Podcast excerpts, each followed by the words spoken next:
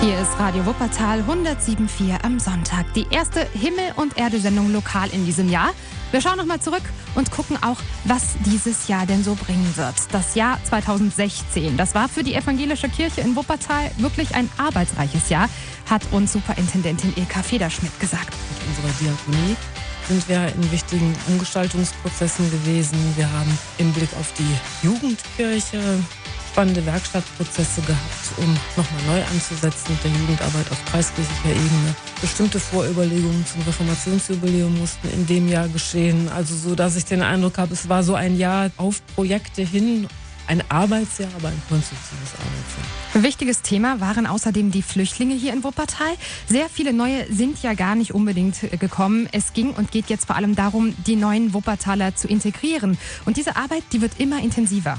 Das scheint jetzt so die Stufe 2 der Arbeit vieler, vieler Ehrenamtlicher mit Geflüchteten zu sein. Und in der Diakonie hat sich deutlich der Punkt Rechtsberatung von Asylsuchenden verstärkt und intensiviert und äh, nimmt da viel Zeit und Überzeugung in Anspruch. Ja, überhaupt hat sich die evangelische Kirche in Wuppertal wirklich einiges vorgenommen für das Jahr 2017.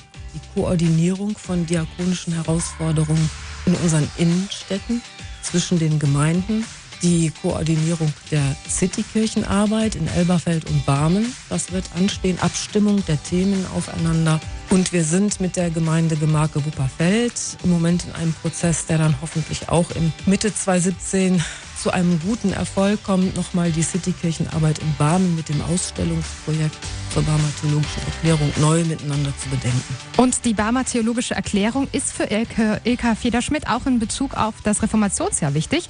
Wuppertal ist deswegen als Reformationsstadt Europas ernannt geworden. Vor 500 Jahren hat Martin Luther seine Thesen veröffentlicht und damit eine Wende in der Kirche eingeleitet.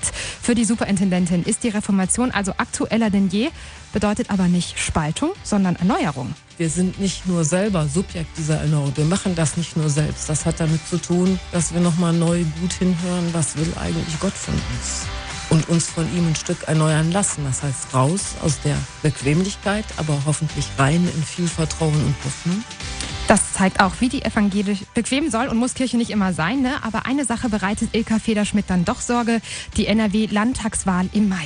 Wie gehen wir eigentlich mit der AfD um? einer unserer Presbyter kandidiert für den Landtag. Das hat auch was Gutes. Es bringt uns in eine inhaltliche Auseinandersetzung. Wie stehen wir da vom Evangelium, von unserem Glauben dazu? Das wird sicherlich auch ein wichtiges Thema sein. Und das zeigt auch, wie die evangelische Kirche in Wuppertal sich selbst sieht und versteht, offen und bereit für die Gegenwart und Zukunft. Aber nie zu vergessen, dafür einzutreten, wofür Jesus gestanden hat.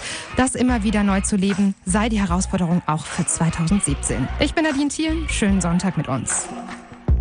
Maybe I'm foolish, maybe I'm blind.